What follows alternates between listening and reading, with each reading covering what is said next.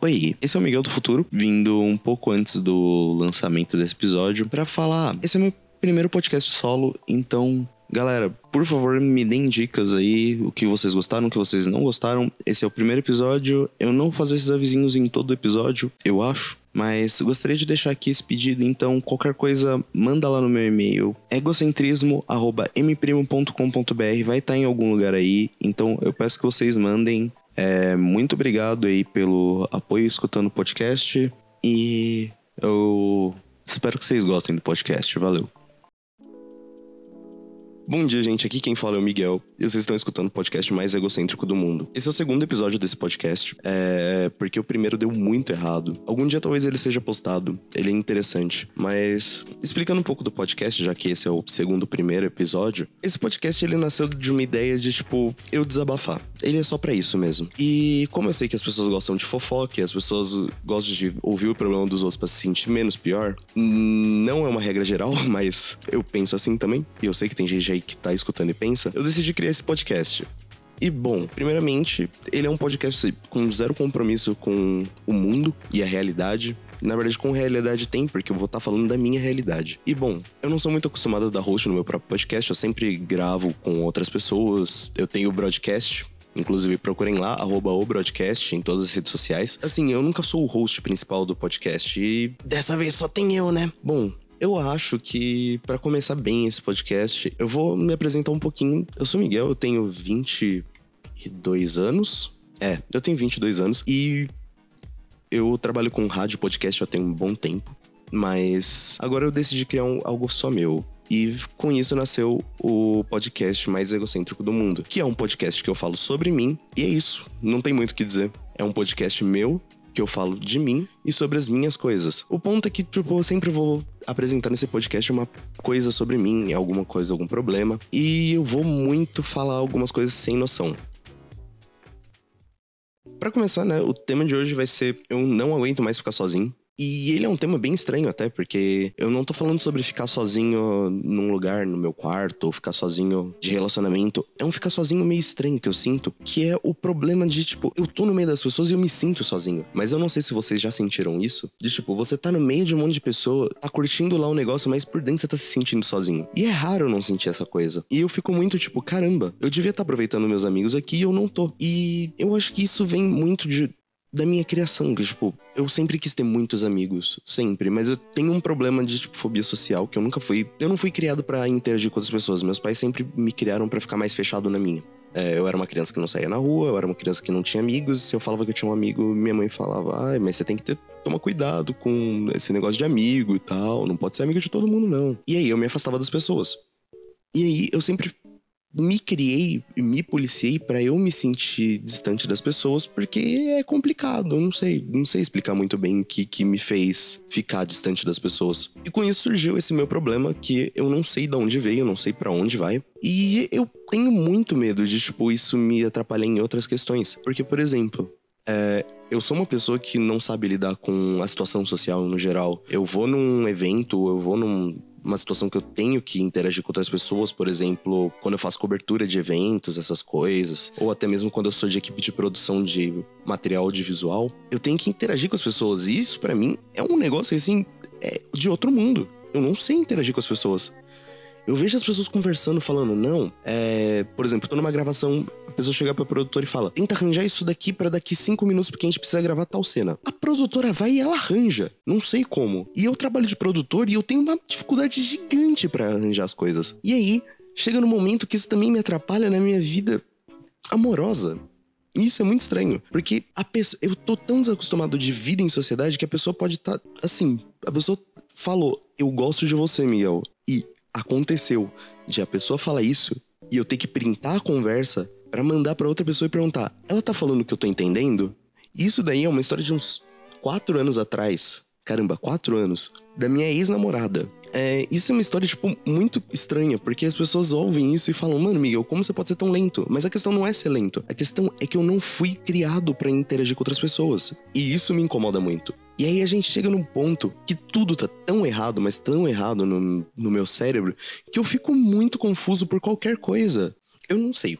Eu, de verdade, eu saio de casa, é, tudo para mim é um desafio. Atualmente eu até interajo melhor com as pessoas. Tem muita gente de prova de que no passado eu olhava para uma pessoa na rua e eu não conseguia nem falar. Se eu conhecesse essa pessoa, ia inventar alguma coisa no meu, na minha cabeça. Eu ia ter que inventar uma desculpa na minha cabeça e falar: Não, eu acho que eu esqueci tal coisa. Eu dava a volta, eu atravessava a rua, não sei, para não ter que interagir porque eu não sabia interagir. Hoje em dia eu quebrei essa barreira muito facilmente. Eu acho que foi inclusive muito por conta de trabalho com psicólogo, essas coisas. Mas aí eu cheguei num ponto que eu ainda tenho medo de interagir com as pessoas porque assim, por exemplo, eu tô conversando super numa boa com a pessoa e na minha cabeça tá correndo tipo um certo diálogo de mim para mim mesmo falando: "Pô, Miguel, eu acho que as pessoas te acham chato". Aí eu vou falar: "Não, ela não me acha chato, Miguel". Aí meu cérebro vai responder: "Não, Miguel, ela te acha chato, até porque você não sabe conversar". E aí eu fico nesse ciclo toda santa conversa. Isso é horrível. E aí a gente pensa, pô, como é que você corrige isso, né? Não corrige. Não tem muito o que fazer. E aí a gente pensa, ah, todo dia a gente pode tentar algo novo, né? Tentar técnicas novas. Eu não consigo. É, eu criei uma técnica para interagir com as pessoas e por conta dessa técnica eu acho que eu não consigo fugir muito dela. E aí quando eu tento fugir, dá algo muito errado. Aí esses dias eu tava até me culpando. Tipo, eu tava me questionando, cara, por que eu tô tão sozinho, tipo, tão sozinho agora em questão de relacionamento amoroso? Será que eu não achei alguém? Será que não é a hora certa? Essas coisas? Aí eu tava me questionando e, tipo, parece que eu cheguei num ponto que meu cérebro falou: Miguel, você tá sozinho porque você quer. Se você quisesse tá com alguém, você saberia conversar. E aí eu falo, mano, é o meu cérebro falando ou é alguém que só tá criticando o meu problema?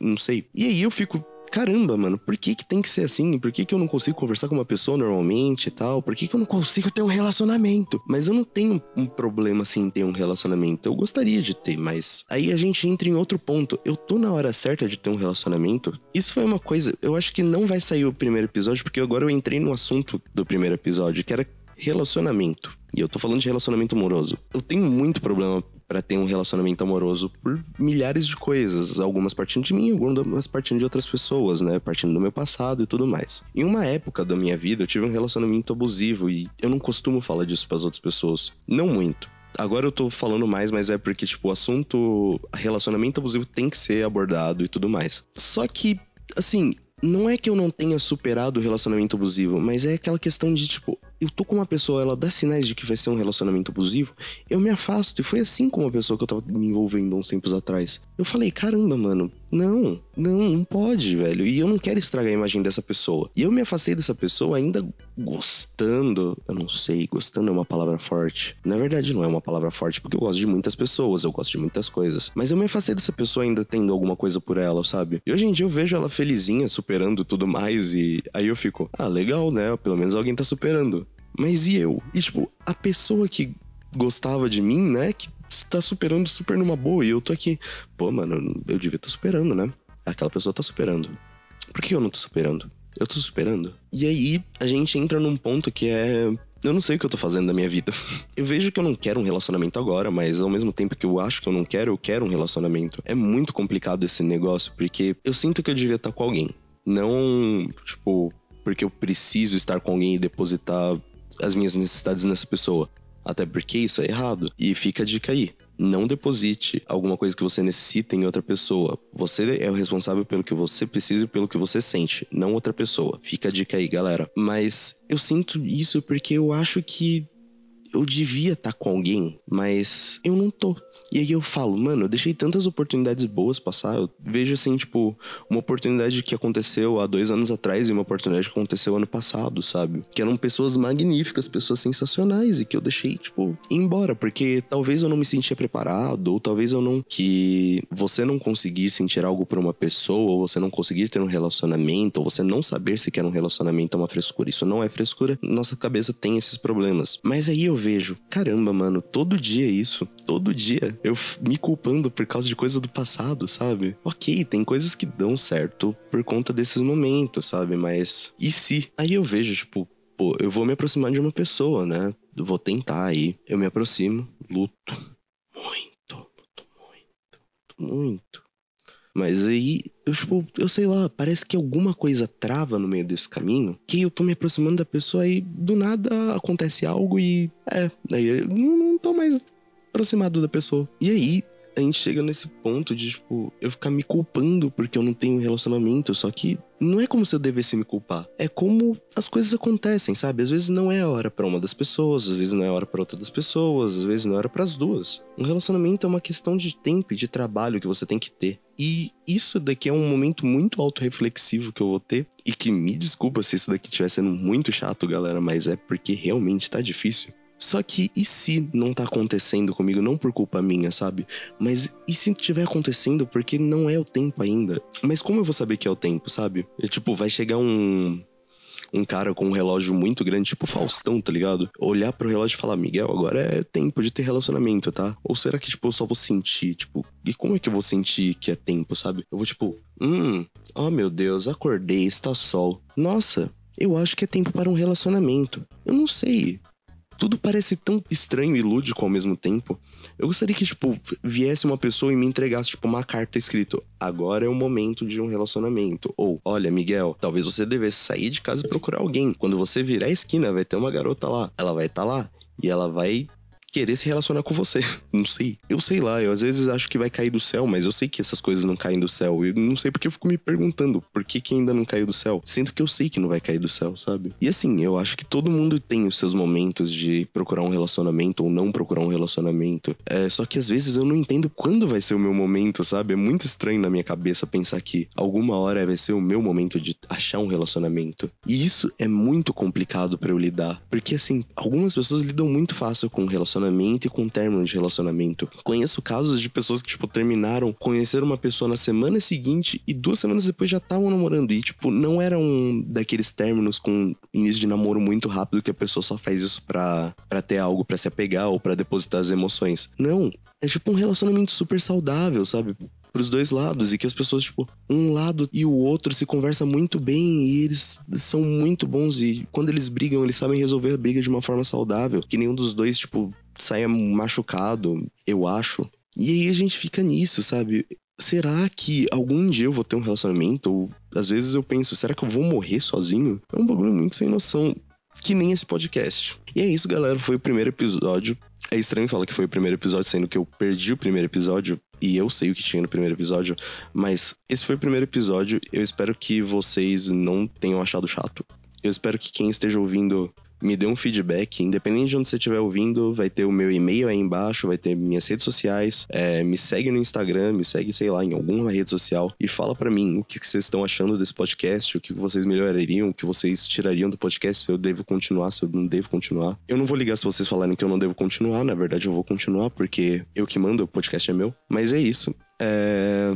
Deixa seu comentário aí embaixo, sei lá se tem comentário aí onde você tá escutando, ou envia um e-mail para mim. E confere minhas redes sociais aí, talvez tenha alguma coisa que você goste, tipo meu outro podcast ou algum projeto que eu esteja apoiando atualmente. E é isso, galera. Eu não sei terminar um podcast, então. Na verdade, eu sei terminar um podcast, porque eu já terminei muitos na minha vida, mas eu não sei terminar um podcast nesse estilo, então, sei lá, deixa sua crítica construtiva ou destrutiva. Talvez uma crítica destrutiva seja legal às vezes, porque eu posso olhar o mundo de outra forma. Amo vocês, galera. Amo muito vocês. Mentira, eu nem conheço, talvez. Talvez eu conheça. Se eu te conheço, eu te amo. Não romanticamente, mas pode ser romanticamente, dependendo de quem você for. Mas atualmente eu não amo ninguém romanticamente, então acho que seja difícil isso. Valeu.